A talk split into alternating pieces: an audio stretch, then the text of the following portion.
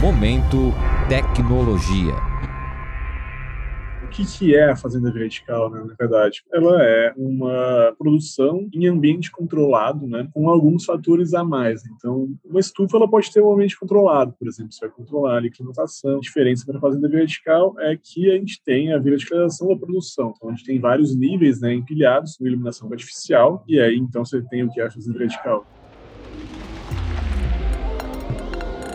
Eu sou Cinderela Caldeira e o Momento Tecnologia de hoje é sobre um estilo alternativo de produção de alimentos, que já é destaque nos Emirados Árabes e chama atenção aqui no Brasil.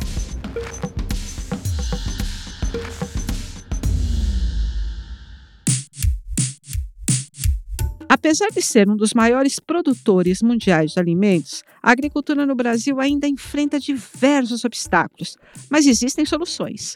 Só para você saber, segundo o relatório Sistema de Dados Agrícolas do Brasil, da Organização das Nações Unidas, 83% de todas as perdas do setor agrícola se dão pela seca. Mais importante ainda é o fato de que, no Brasil, a agricultura ocupa mais de 63 milhões de hectares, território maior do que o estado de Minas Gerais. Para entender quais são as alternativas, no episódio de hoje, o repórter Túlio Shiraishi entrevista a pesquisadora Simone Mello, que explica o que são fazendas verticais. É isso mesmo, de ouvintes. Em torres que podem chegar a 14 metros, as fazendas verticais surgem como uma alternativa no mercado da produção agrícola. O cultivo é feito na vertical, dentro de galpões em grandes centros urbanos. Essa característica permite que a produção de alimentos não dependa de chuva, sol, frio ou calor. Quem explica isso melhor pra gente é a Simone. E antes da gente começar propriamente, ela se apresenta.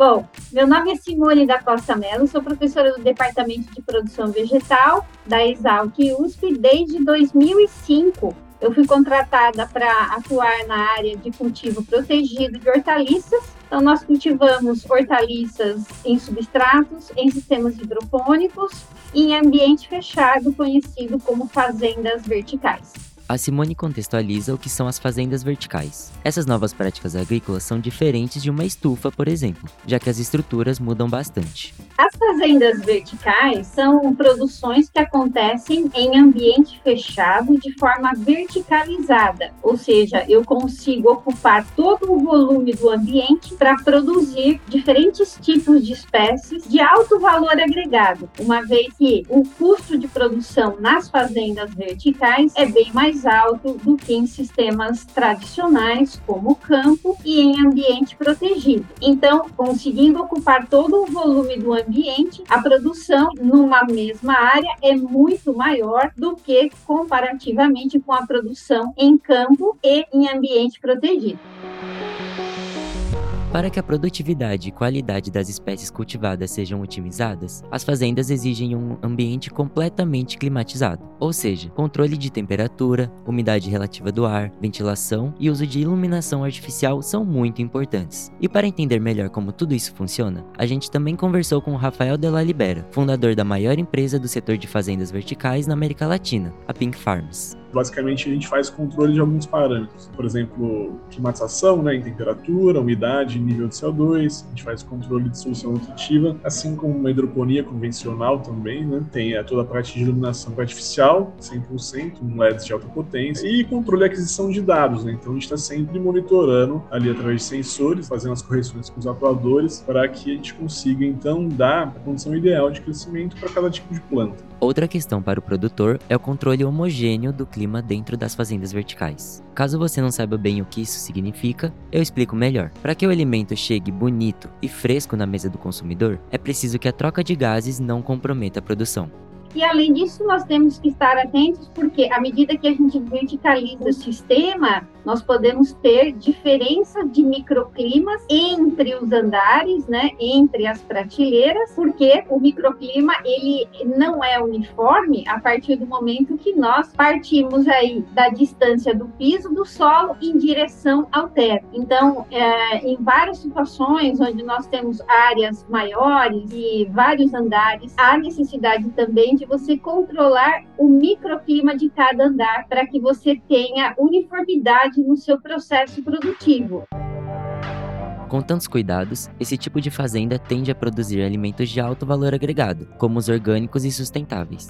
Dentro desse tipo de indústria, nós podemos produzir diferentes tipos de espécies. Então, nós temos alguns segmentos de maior valor agregado, como a produção de baby que hoje a população brasileira já conhece muito bem. A produção de microverdes ainda a população tem pouco conhecimento, pelo fato da produção também ser pequena e pouco conhecida em relação à qualidade nutricional desse tipo de alimento. Então, produção de microverde, de baby leaf, produção de plantas medicinais destinadas tanto para o mercado in natura quanto para o mercado de plantas medicinais visando a produção aí de, de fitoterápicos. Levando tudo isso em consideração, é recomendado que o produtor realize uma pesquisa de mercado para examinar os tipos de produtos consumidos nas áreas urbanas, como as folhosas do tipo gourmet, cultivadas nas fazendas do Rafael. A Simone dá mais detalhes. O que é importante a gente entender é que nós não podemos competir com produtos de baixo custo. Então, alfaces tradicionais dentro da nossa região sudeste não têm alto valor agregado. Por quê? Porque nós competimos com alface produzida no campo, que tem um custo de produção muito baixo e em sistemas hidropônicos também muito menor. Então, a gente precisa entender quais realmente os tipos de espécies que nós vamos produzir para a gente conseguir agregar realmente no momento da comercialização.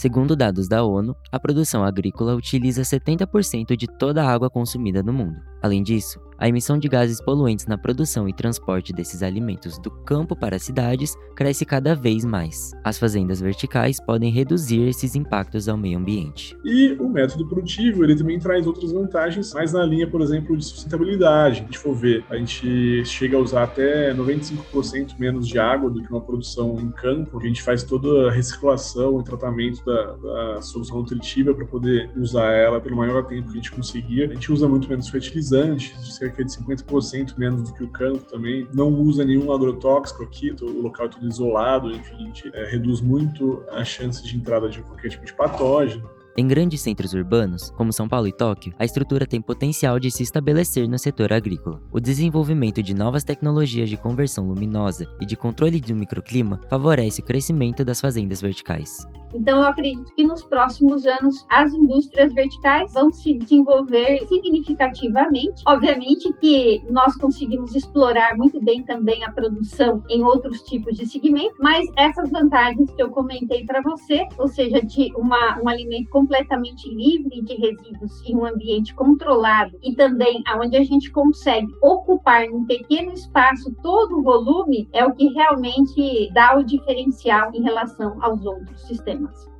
Olha, assim, nossa expectativa é que a gente continue expandindo, né? Outras empresas também surjam no meio aí, mas a gente acredita de fato que é sim o futuro da produção, pelo menos essa parte de pequenas culturas, né? Então, hortaliças, alguns tipos de fruta, legumes, a gente vê que é uma tendência que no exterior ela já está muito mais difundida, até mesmo no Brasil e São Paulo, sim, com certeza, tem total capacidade de, de ter uma expansão grande aqui.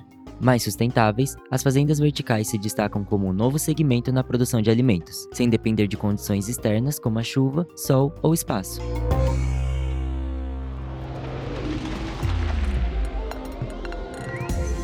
Este é o Momento Tecnologia, um podcast que pretende mostrar as pesquisas desenvolvidas na universidade, da bancada ao mercado. A edição de som é de Angélica Peixoto e Lívia Pegoraro, com supervisão de Guilherme Fiorentini, e edição geral, minha, Cinderela Caldeira.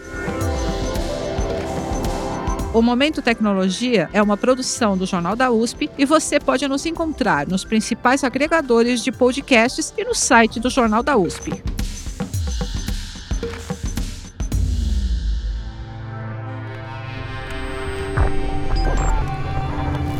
Momento Tecnologia.